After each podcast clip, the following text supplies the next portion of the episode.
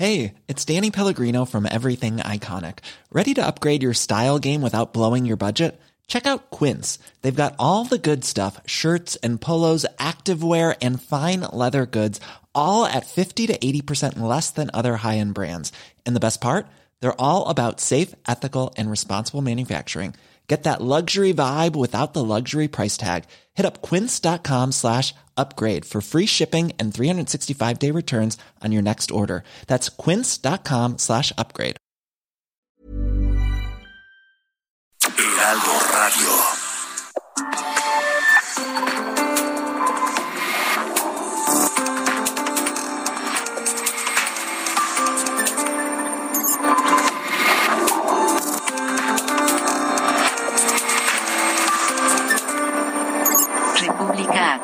Con Alejandro Cacho. Muy buenas noches, bienvenidos a República H. Hoy es lunes 28 de junio de 2021. Gracias por acompañarnos. Son las 8 en punto, tiempo del centro de la República Mexicana. Yo soy Alejandro Cacho y le agradezco que nos acompañe aquí en República H, donde realmente hablamos de lo que realmente ocurre en el país. Hoy tenemos muchos temas, muchos. Estará con nosotros más adelante el gobernador de Querétaro, Francisco Domínguez, que ha presumido un logro que ningún otro gobernador en el país puede presumir. Dejar, entregar a su estado con cero pesos de deuda. Cero pesos de deuda. Me dirán, ¿y Tlaxcala? Bueno, sí, Tlaxcala también, pero Tlaxcala no tenía deuda. Pero como no tiene deuda, tampoco ha tenido crecimiento. Entonces, bueno, hablaremos con eh, Francisco Domínguez, el gobernador de Querétaro.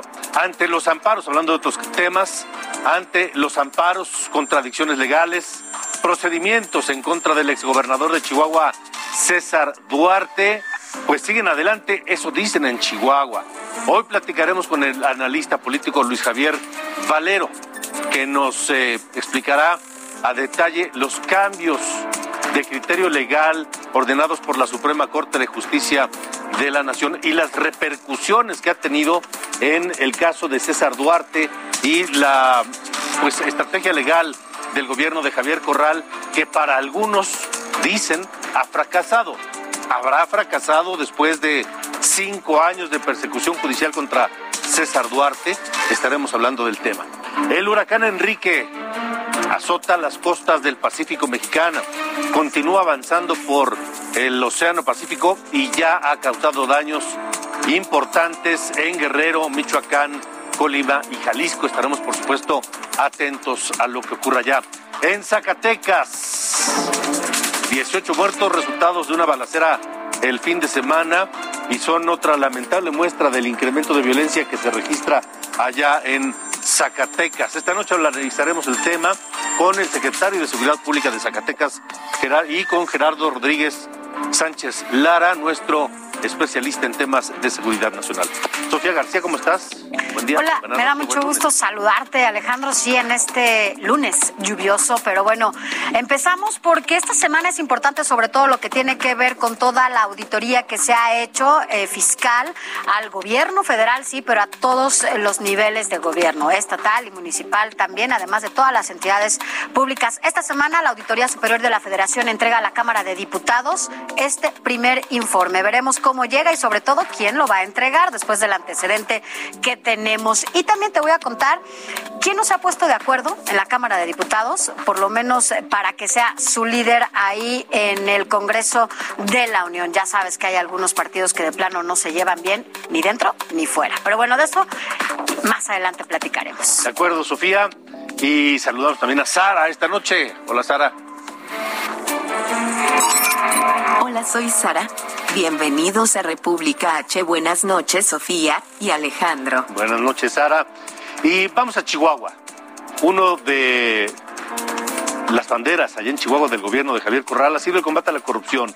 Y dicen allá en Chihuahua una de las críticas a Javier Corral es que no ha hecho otra cosa más que perseguir al ex gobernador César Duarte Jaques. César Duarte es acusado de delitos como malversación de fondos públicos, enriquecimiento ilícito, asociación delictuosa y defraudación fiscal por más de mil millones de pesos. Pero El 11 de junio, un juez de Morelos dio luz verde a las autoridades mexicanas para extraditarlo y detenerlo. Sin embargo, todo el proceso contra César Duarte se puso en duda cuando la Suprema Corte de Justicia de la Nación emitió una jurisprudencia por contradicciones entre la ley de responsabilidades de los servidores públicos de Chihuahua y la Ley General de Responsabilidades Administrativas del Sistema Nacional Anticorrupción. Ante esto, la secretaria de la Función Pública de Chihuahua, Mónica Vargas, rechazó fallas en los procedimientos y dijo que se enfocarán en rehacer al menos cuatro procedimientos contra César Duarte, cuatro de 37 que originalmente se iniciaron. Sobre este caso, Javier Corral, el gobernador de Chihuahua, habló esta mañana, estuvo en Palacio Nacional, se reunió con el presidente López Obrador, pero fíjese, la persecución judicial contra César Duarte fue la bandera principal de campaña de Javier Corral. Hoy está a unas semanas de entregar el poder y sigue hablando de la persecución judicial contra César Duarte. Es decir, no ha, logrado prácticamente nada. Así lo dijo hoy al salir de Palacio Nacional. Ese fue uno de los temas que habló con López Obrador. La gran coincidencia tenemos el presidente de la República y un servidor por sobre cualquier diferencia el combate a la corrupción. Ahí tenemos plena comunión, ahí tenemos absoluta convergencia y por supuesto que hemos coincidido en varios de los planteamientos que he hecho sobre, sobre todo el proceso de extradición del exgobernador de Chihuahua.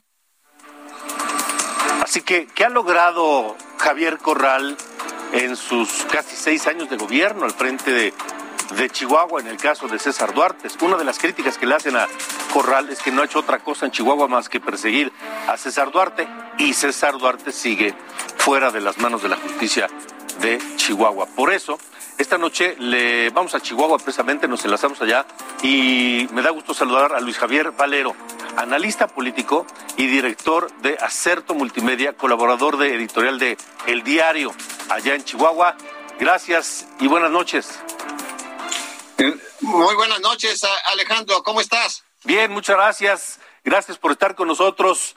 Eh, pues, ¿qué podemos decir de este asunto de la persecución judicial contra César Duarte, de la actuación de Javier Corral y de esta resolución de la Corte que parece que hace tambalear todo el caso de Corral contra Duarte?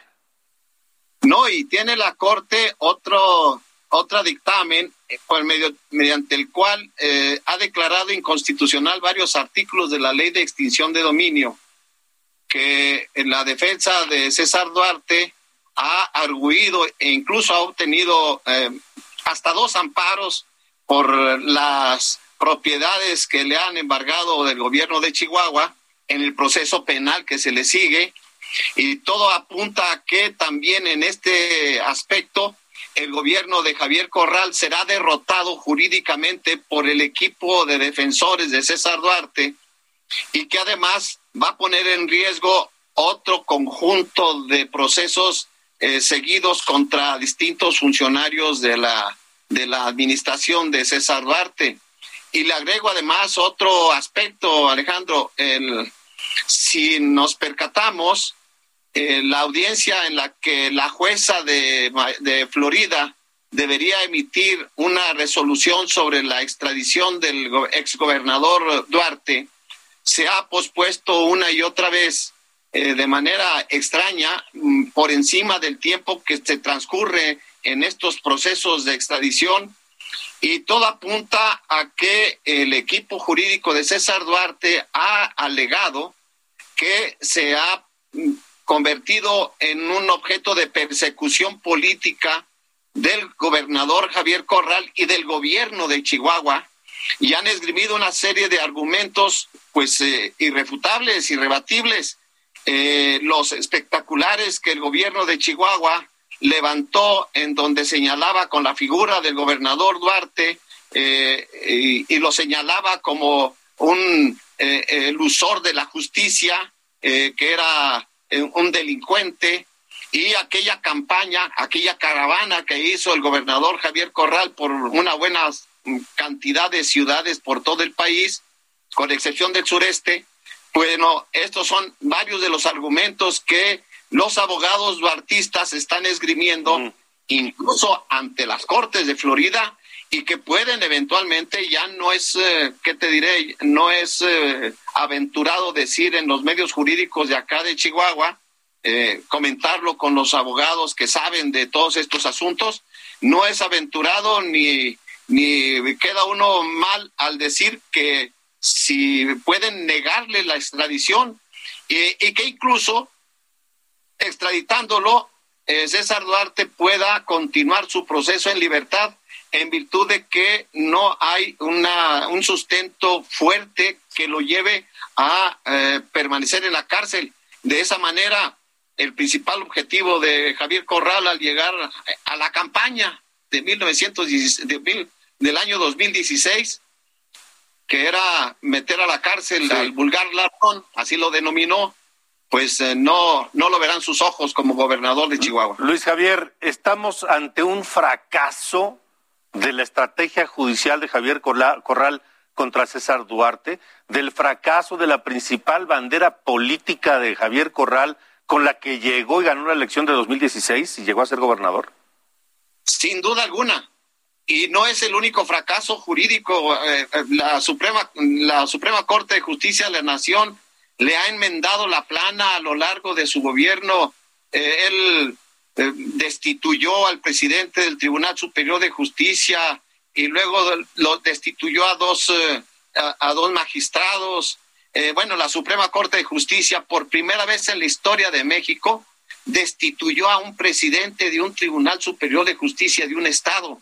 Eso ocurrió en el gobierno de Javier Corral porque se empecinó a hacer reformas a, las leyes, a la ley orgánica y a la constitución de Chihuahua, mediante la cual destituyó al, presidente del Tribunal Superior de Justicia y la Corte le tuvo que enmendar la plana. Así como eso, varios casos pues el más emblemático será que Javier Corral se va a ir del gobierno de Chihuahua y no habrá cumplido su principal promesa cuando llegó aquí a, Chihuahua a inicios de, de allá, de 2016, cuando protestó como candidato del Partido Acción Nacional al gobierno de Chihuahua. Ahora, no estamos hablando de la inocencia de, de César Duarte, eso es otro asunto. Estamos hablando del fracaso de la estrategia jurídica de Javier Corral y su equipo de gobierno para llevar ante la justicia al exgobernador Duarte. Así es, aquí no estamos presumiendo si es eh, inocente o culpable. Yo tengo la percepción a lo largo de, todo el gobierno de César Duarte, bueno, pues que hubo una cantidad infinita de corruptelas a todos los niveles y eso era una voz corriente en Chihuahua y pero el proceso jurídico entablado por el equipo de Javier Corral es un pero un verdadero fracaso, un desconocimiento absoluto de los tiempos, de las normas jurídicas, de los eh, movimientos que debes hacer, en fin, de las pruebas que debes acopiar. No, no, es un verdadero fracaso. Luis Javier, eh, a la gente de Chihuahua eh, le quedó a deber Javier Corral? Pues, pues sí, Alejandro, muchísimo, porque es cierto que entró a administrar un gobierno que estaba pues prácticamente quebrado, con una deuda de más, poquito más de 50 mil millones de pesos, pero hay un hecho. El gobierno de Javier Corral en promedio eh, tuvo ingresos por 70 mil millones de pesos anuales. Estamos hablando de casi, eh, casi 400 mil millones de pesos. La obra pública es prácticamente inexistente eh, durante su gobierno. Eh, aumentó la deuda. Es probable que deje deuda con proveedores del orden de entre 6 hasta 8 mil millones de pesos más.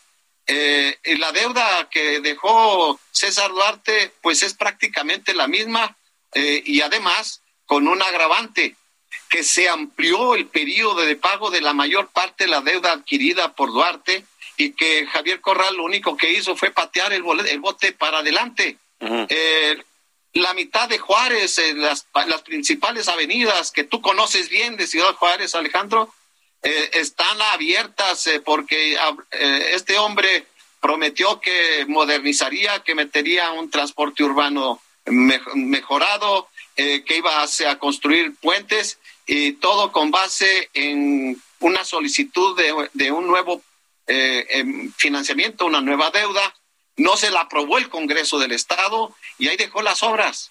La ciudad deportiva de la ciudad de Chihuahua, que es emblemática, que tú también la conoces, pues está ahí con cosas a medio construir, eh, iluminación tirada, es un verdadero, es un verdadero desbarajuste. Perdón por, por la pasión puesta, pero pues está así, ese es el panorama.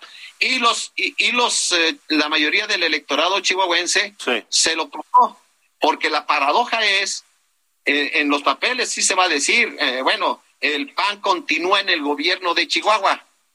Pues sí pero el PAN postuló a la que se convirtió en la principal lideresa opositora al gobernador Javier Corral, la hoy gobernadora electa Maru Campos, bueno, pues gana por esos dos factores el, de, el del fracaso de Javier Corral en, en, llevar a la cárcel a César Duarte y en su fracaso como gobernante. De acuerdo.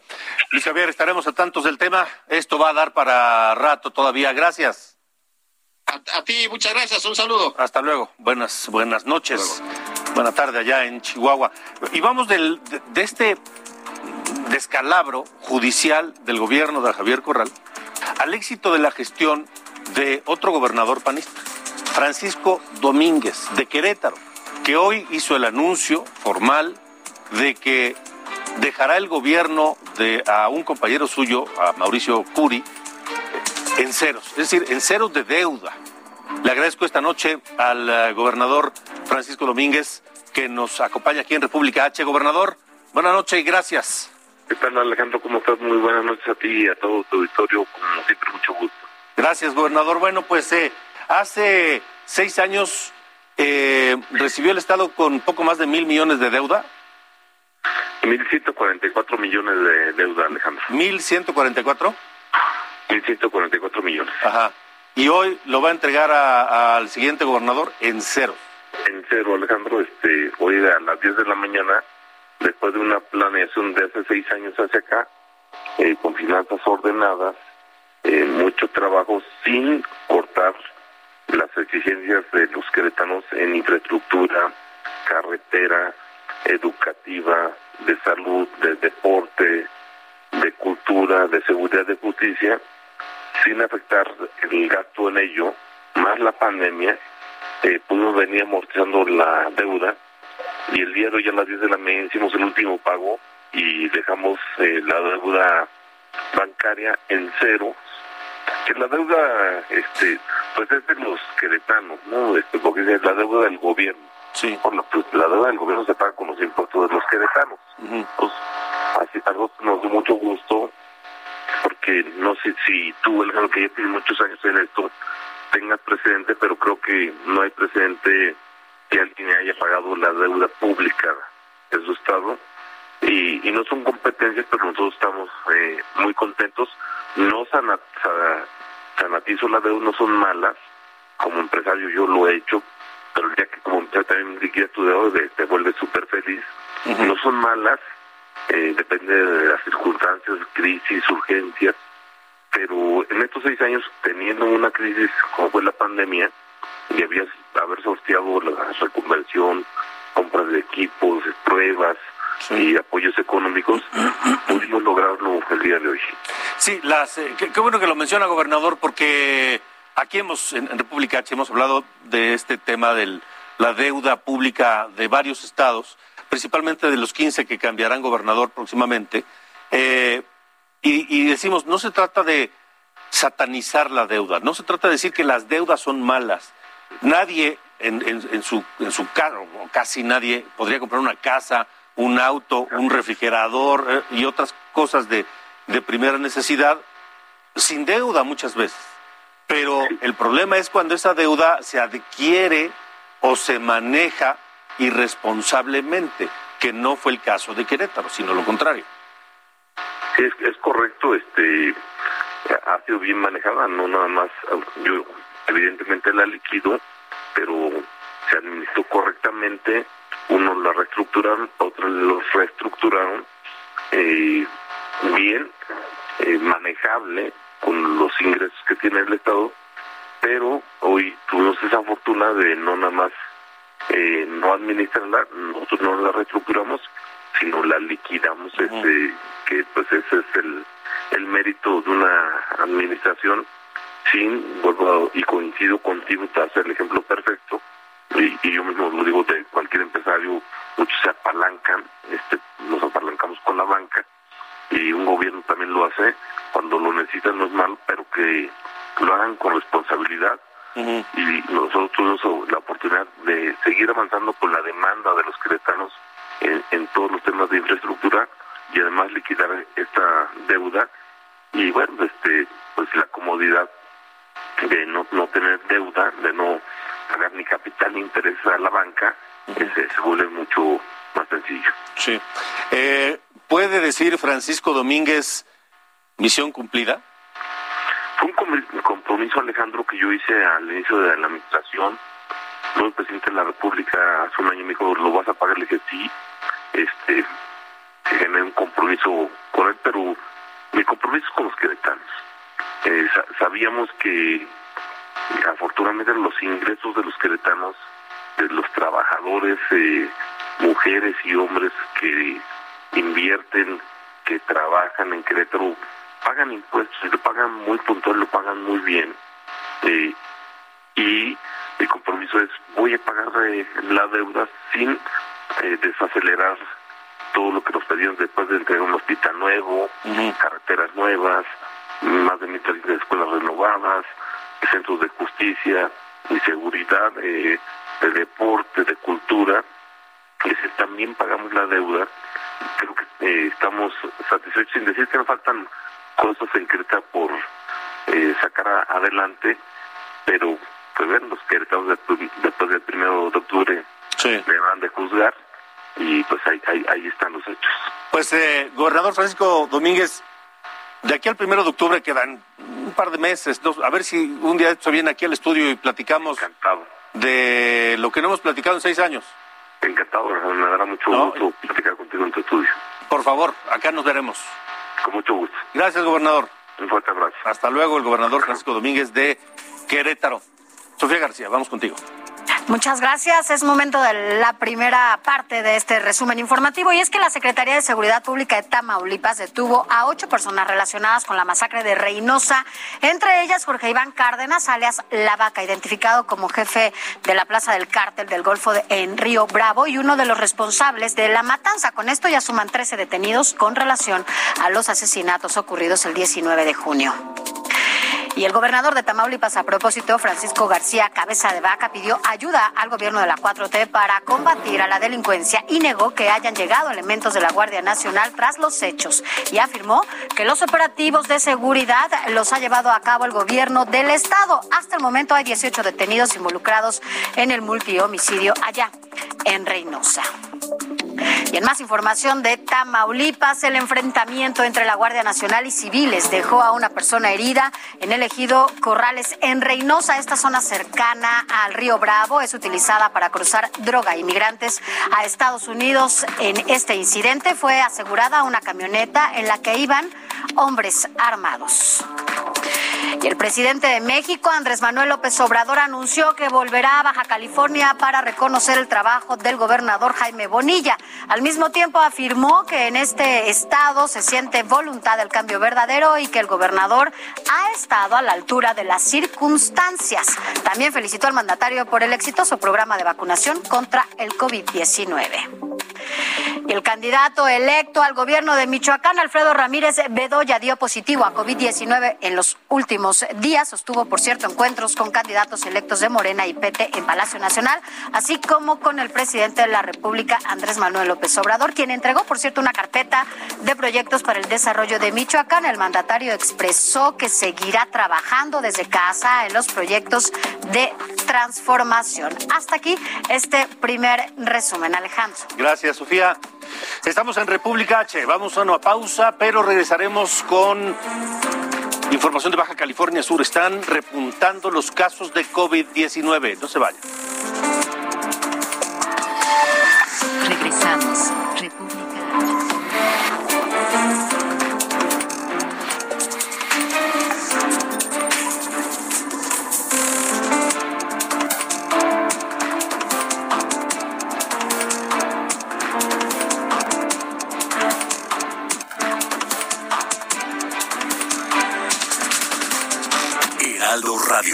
HCL se comparte, se ve y ahora también se escucha.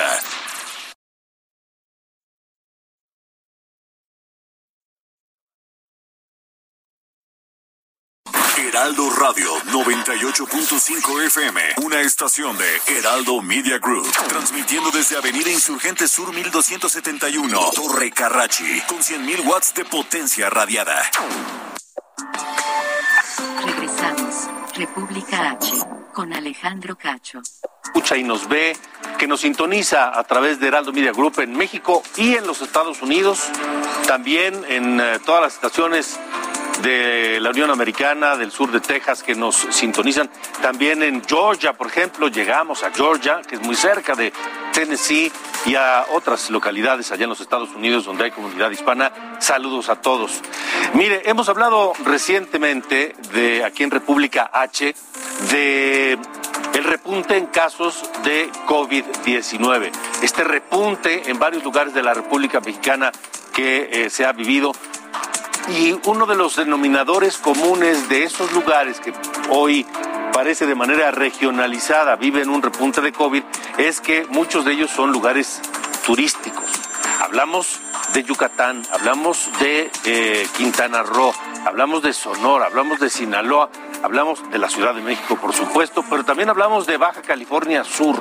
Vamos allá con nuestro compañero corresponsal Germán Medrano, que tiene los detalles y el pulso de lo que ocurre con el COVID, este repunte de casos allá en Baja California Sur. Germán, qué gusto me da saludarte. Buenas noches. Igual un gusto saludarte Alejandro. Bueno, aquí en Baja California Sur se puso la cosa fea y sigue estando. Sigue estando porque iniciamos la semana con 2.728 casos activos y ahorita se acaba de actualizar de nueva cuenta la página y se han sumado en menos de 12 horas se han sumado 186 nuevos casos para ubicarnos en 2.914. Aparte de estos 2.900, seguro cruzamos a los 3.000, Alejandro, porque hay sospechosos 370 casos aquí en Baja California Sur. Definitivamente el municipio que más casos tiene es el municipio de Los Cabos con 279 y el resto pues distribuido eh, eh, siguiente de, de La Paz y de los demás eh, municipios. Eh, esta situación principalmente se debe, Alejandro, por el repunte de casos eh, que hubo ante la baja de medidas de bioseguridad y los cierres de campaña. Hubo cierres multitudinarios en donde, pues bueno, todos los tres, cuatro principales eh, actores políticos tuvieron cierres aquí en Baja California y en muchas de las fotografías se veía pues a toda esta gente, a todo este tumulto sin las medidas de seguridad idóneas. Es por ello que ahorita la estamos sufriendo aquí en Baja California Sur. Además, eh, te comento que ha habido eh, la detección, se han ubicado ya estas tres cepas peligrosas, según eh, el, el propio secretario de Salud de aquí de Baja California Sur, ubicadas ya en nuestro estado. Estamos hablando de la cepa alfa, beta y gamma. La gamma se ha localizado con tres casos, la alfa y la beta con uno cada uno. Estos casos, Alejandro, están ya eh, pues eh, resguardados en un cerco sanitario para evitar una mayor propagación de este virus entre la población y pues bueno, se ha hecho un tamiz a, a todos estos eh, infectados con estas cepas para ver con quién estuvieron, eh, a dónde viajaron, de dónde vienen y bueno, todas las preguntas eh, de este cuestionario que se tienen que hacer por obligación, Alejandro. Entonces, eh, son las estas cepas, incluyendo la, la Delta, que está identificada hasta este momento como la más peligrosa y la más contagiosa. Sí, es correcto, es correcto. Eh, ahorita son eh, tres casos de gamma y una y una de eh, delta y alfa. Ya. Ahora, Germán Medrano, dinos, ¿qué dicen las autoridades de salud allá en Baja California Sur? Porque mucho tampoco hablan, ¿eh? No, definitivo, eh, hemos estado siguiendo muy de cerca las actividades eh, de la Secretaría de Salud y pues bueno, una de las principales soluciones que han puesto sobre la mesa es de nueva cuenta reconvertir a los hospitales de La Paz y de Los Cabos en hospitales COVID, algo que ya había pasado eh, pues hace algunos meses, ya había pasado esta situación, ya estaban atendiendo otros padecimientos distintos, sin embargo de nueva cuenta han abierto hospitales en La Paz, en Los Cabos, en San José del Cabo y en Cabo San Lucas. Además, en la reciente gira que realizara este pasado fin de semana sobre Robledo, eh, en la clínica número 26 de Los Cabos, que es donde más casos COVID hay, eh, tuvieron que habilitar el estacionamiento con 30 camas más por esta eh, solicitud de espacios de, de, hospital de la población que pues está llegando infectada con COVID-19, Alejandro. De acuerdo. Germán Medrano, gracias y estaremos en comunicación. Estaremos en comunicación y es probable eh, que con estas cifras, Alejandro, estemos pasando ya al encierro total del nivel 6 de 6 de este sistema de alertas sanitarias, porque estamos en el 5. Mm. Nos falta uno más para el confinamiento total. Esto se verá en la próxima reunión del Consejo de Seguridad en Salud, Alejandro. Además de que eh, le podemos sumar lo que se pudiese venir con las lluvias y huracanes, eh, bueno, se, puede complicar la situación más si no, si no se llega a un control. Vaya, Germán, pues estaremos muy, muy de cerca y muy atentos en torno a la situación allá en Baja California Sur. Muchas gracias. Un abrazo, muy buenas tardes. Hasta luego. También un abrazo a Germán Medrano, corresponsal de Heraldo Media Group allá en Baja California Sur. Y también gracias a Lilsi Orsi, espero haberlo dicho bien, que es la presidenta ejecutiva de la Asociación de Hoteles de Los Cabos, que está con nosotros también eh, esta noche para hablar precisamente de qué es lo que van a hacer, cómo están viendo la situación. Lil, si lo dije bien. Sí, lo dijiste perfecto. Muy buenas tardes, Alejandro. Hola, Me gusta estar aquí contigo. Igualmente, gracias, Lilsi. Eh, ¿Cómo están viendo ustedes, los hoteleros, la situación de contagios por COVID allá en Baja California Sur? ¿Están preocupados? Sí, claro. Eh, la verdad es algo que como asociación de hoteles nos ha estado preocupando, pero también nos hemos estado ocupando de cómo hacer, con quién coadyuvar esfuerzos. Te comento que desde que abrimos el destino, que fue hace ya un año, eh, empezamos a tener unas mesas de trabajo en colaboración con las distintas autoridades que tienen que ver con la operación del destino turístico para ver eh, cómo podemos coadyuvar esfuerzos, ir detectando, por ejemplo, en esta situación en la que estamos, vamos detectando en dónde eh, se están generando los contagios y qué podemos hacer nosotros desde nuestro gremio. En estas reuniones las tenemos dos veces a la semana. Eh, como te comento, están autoridades, está parte del sector salud que nos va informando de los casos y estamos asociaciones y cámaras eh, que, que, tenemos que ver con la economía de, del entonces ahorita estamos, como te digo, preocupados y ocupados obviamente por la salud de los habitantes de los cabos, por la salud de quien nos visita, por la seguridad sanitaria de los, de los huéspedes que tenemos en nuestros hoteles, pero también de cómo mantener esta recuperación económica que hemos conseguido, que la verdad se ha venido de una manera eh, más, quizá más consolidada de como se tenía planeado y esto pues ha sido sin duda gracias a los diferentes esfuerzos que hemos hecho como, como iniciativa privada, como gobierno en cuestión a ponernos eh, los protocolos de, de, limpieza o de bioseguridad en un alto estándar y de hecho hemos sido reconocidos a nivel nacional e internacional de cómo llevamos la operación dentro de los hoteles o de las diferentes empresas que prestan algún tipo de servicio al turista. Eh, Lilsi, eh, ¿qué, si no mal recuerdo, Los Cabos fue el primer destino turístico mexicano que reabrió hace un año, como, como lo dices. Eh, ¿A qué atribuyen ustedes este, este repunte de casos y cuál es la coordinación que están llevando a cabo con las autoridades del Estado? Bueno, este repunte sin duda fue como una combinación de factores. Hubo una relajación por parte de la comunidad. Eh, ahorita Germán Medrano lo mencionaba, hubo, hubo, campañas políticas en donde obviamente tenemos movilización de, personas eh, y también yo creo que ha habido una mal percepción de la de la vacuna. Entonces aquí también ya nos estamos poniendo eh, con las autoridades de salud al momento de aplicar la vacuna, explicarles bien que no es que te, que te hagas inmune, que puedes contagiar, que necesitas tener el esquema completo de vacunación. De igual manera, en nuestros hoteles hemos estado haciendo eh, pequeños cursos de capacitación, además de cómo cuidarse, se le invita también al colaborador a llevar los protocolos que cumple dentro de las empresas, a llevarlos a sus casas, porque hemos detectado inclusive qué colonias son las más eh, susceptibles a contagios. Y empezamos también una brigada de concienciación hacia, esas, hacia esos habitantes de las colonias que te menciono.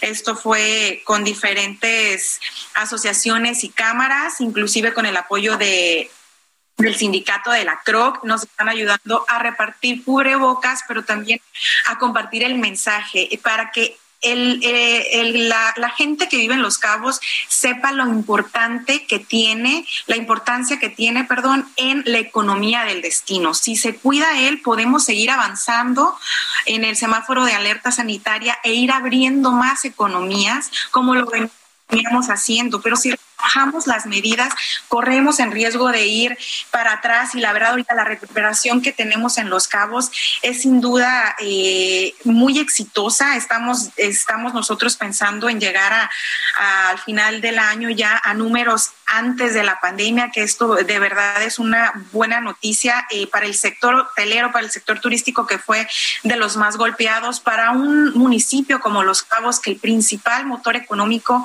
es el turismo. Tenemos que ponernos eh, las manos, eh, a trabajar en conjunto, ponernos ahí eh, la camiseta y entre todos poder ir avanzando en estos contagios. Hemos externado otras medidas para cuidar a los colaboradores, como es el hacer un monitoreo epidemiólogo con estas pruebas aleatorias más seguido. Es por eso también que van a salir más casos, porque hemos estado cada vez más pruebas y como dicen por ahí, el que busquen, pero el, caso es poder detectarlas a tiempo. Lilsi, brevemente, ¿ven ustedes el riesgo de volver a cerrar el destino? Bueno, pues el riesgo está ahí. Obviamente siempre, siempre vamos a velar por eh, la economía de, los cabos, pero de la mano de la salud, ¿no? Va primero la salud de los, de, los habitantes, no nada más de los cabos, sino de Baja California Sur, pero sin duda eh, un cierre en el destino sería catastrófico, por así decirlo. Eh, por la recuperación que tenemos. El cierre eh, el año pasado fue casi de manera natural. No estaba este flujo de turistas. Eh, los países empezaron a cerrar fronteras, entonces se fue dando de una manera, por así decirlo, natural. Ahorita ya, eh, como tú sabes, los, la mayoría de los visitantes que recibimos, recibimos nosotros son de Estados Unidos. La gran mayoría, más del, del 70%, llegan ya vacunados con el sistema completo.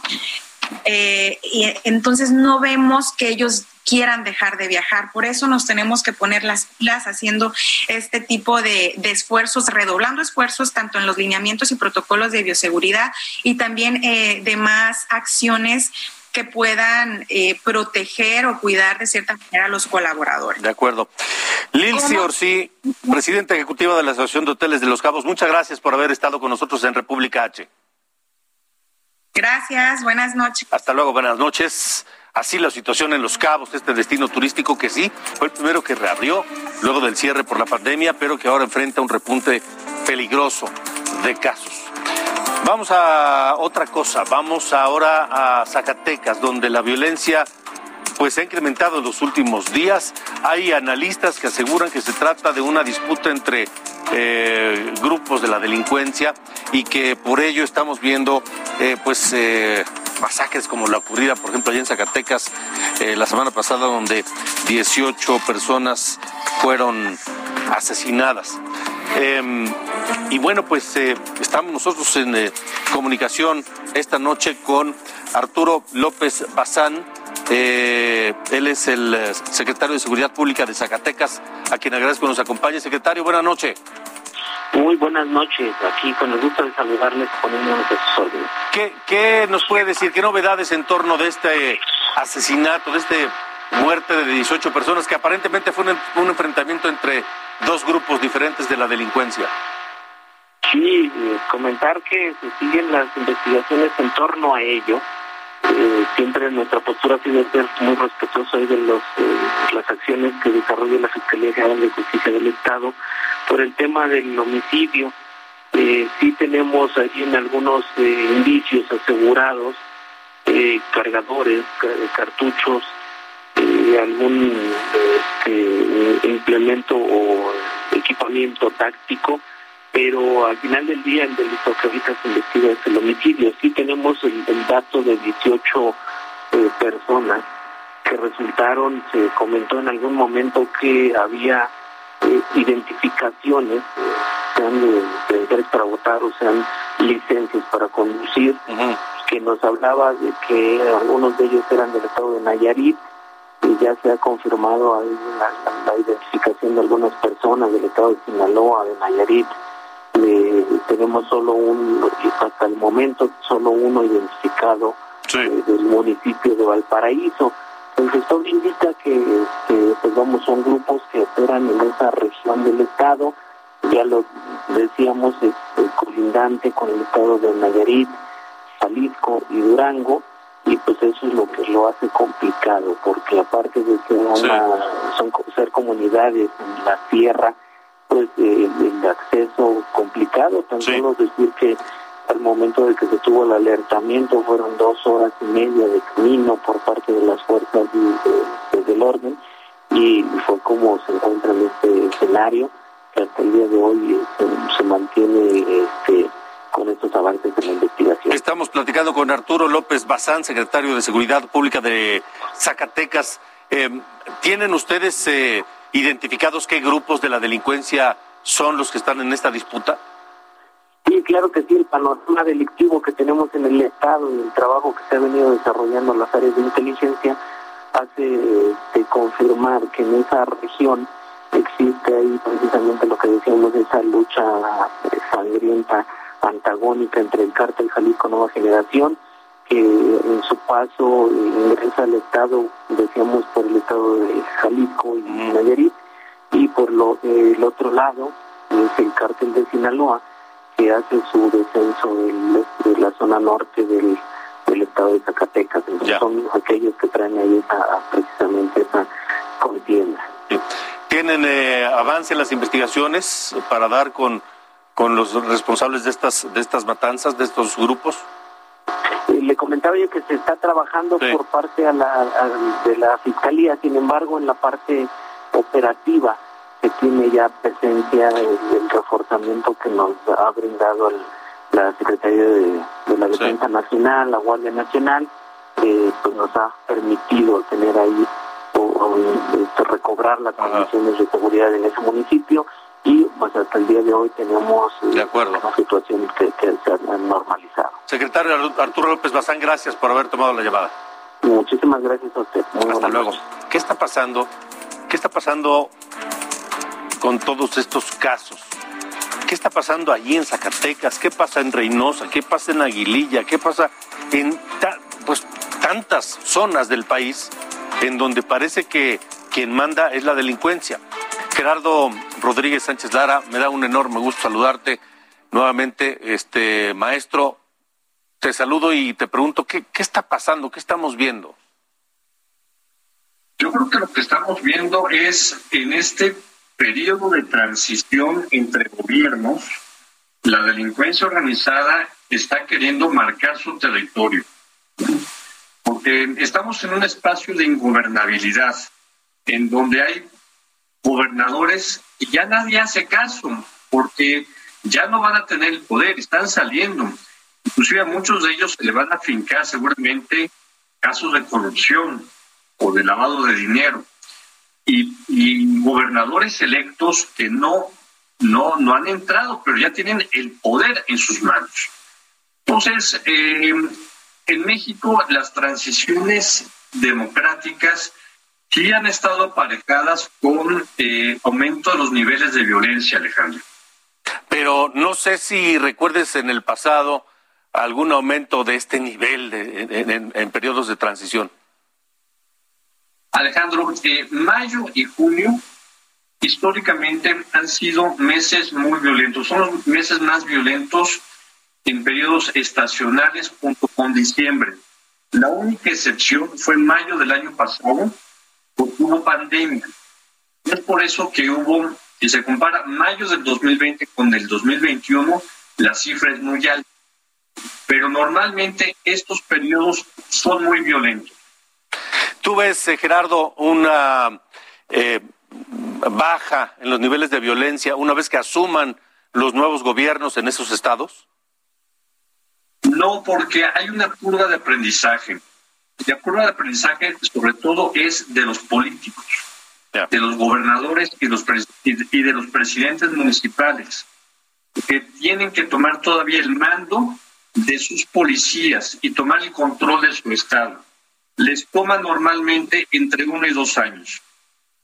¿Qué podemos esperar, Gerardo? Porque hay, como decía yo hace un momento, muchas zonas en el país donde quien manda es la delincuencia, desgraciadamente, y parece que, ese, lunar que primero estuvo muy focalizado se está repitiendo en distintas partes del país. Si me lo permites, eh, Alejandro, eh, antes existía, bueno, y sigue existiendo el famoso triángulo dorado de producción de, drogas entre Chihuahua, eh, Durango y Sinaloa. Ya es un hexágono que incluye a Zacatecas, a Nayarit, a Jalisco. Eh, entonces, es, ya es una zona que se están disputando el cártel Jalisco Nueva Generación y el cártel de Sinaloa, Alejandro. Nuestros eh, cuerpos de seguridad, supongo, lo saben y supongo, pues estarán planeando algo para ir conteniendo y, y combatiendo esta, este crecimiento de la delincuencia. Pues sí, pero a, los gobernadores salientes, Alejandro, verdaderamente, la palabra, pero les dice poca cosa por, por ser prudente con tu auditorio. ¿sí? Ya. Como los nuevos, sí, así es esto.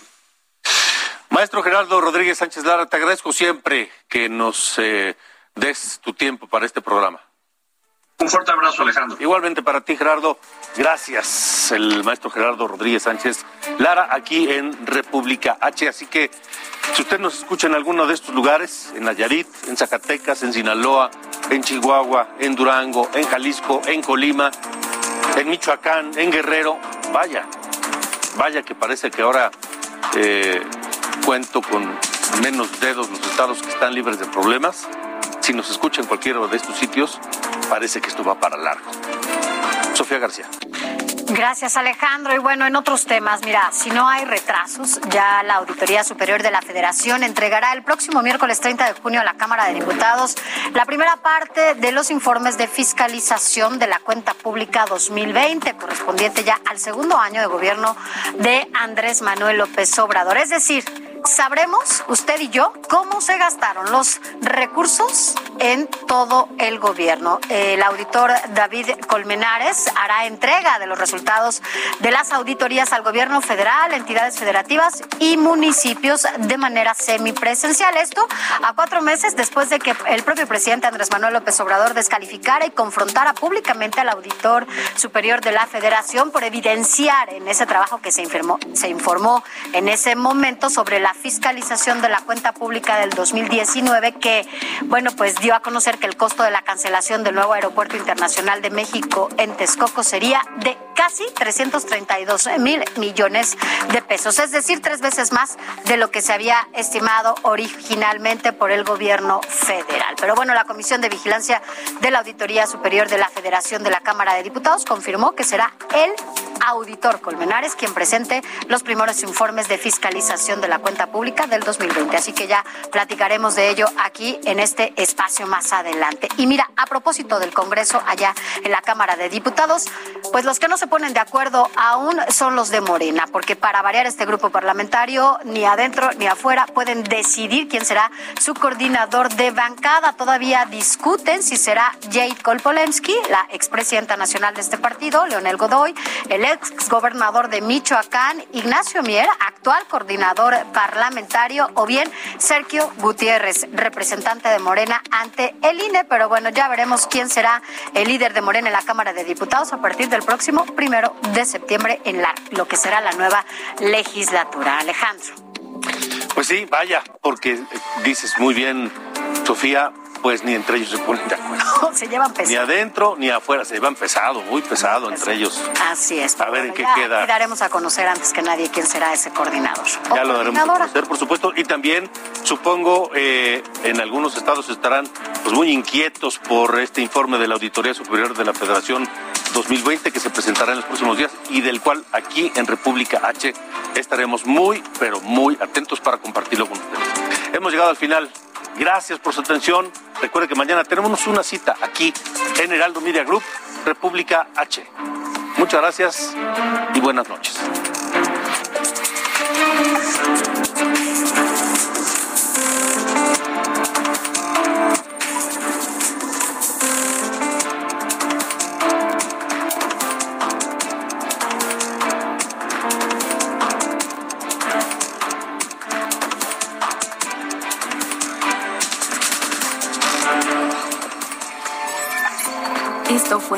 República H con Alejandro Cacho.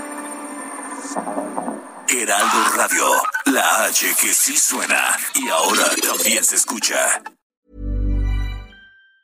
Hi, I'm Daniel, founder of Pretty Litter. Did you know cats tend to hide symptoms of sickness and pain? I learned this the hard way after losing my cat, Gingy. So I created Pretty Litter, a health monitoring litter that helps detect early signs of illness by changing colors, saving you money and potentially your cat's life. Pretty Litter is veterinarian developed, and it's the easiest way to keep tabs on your fur baby's health right at home. Go to prettylitter.com and use code ACAST for 20% off your first order and a free cat toy. Terms and conditions apply. See site for details.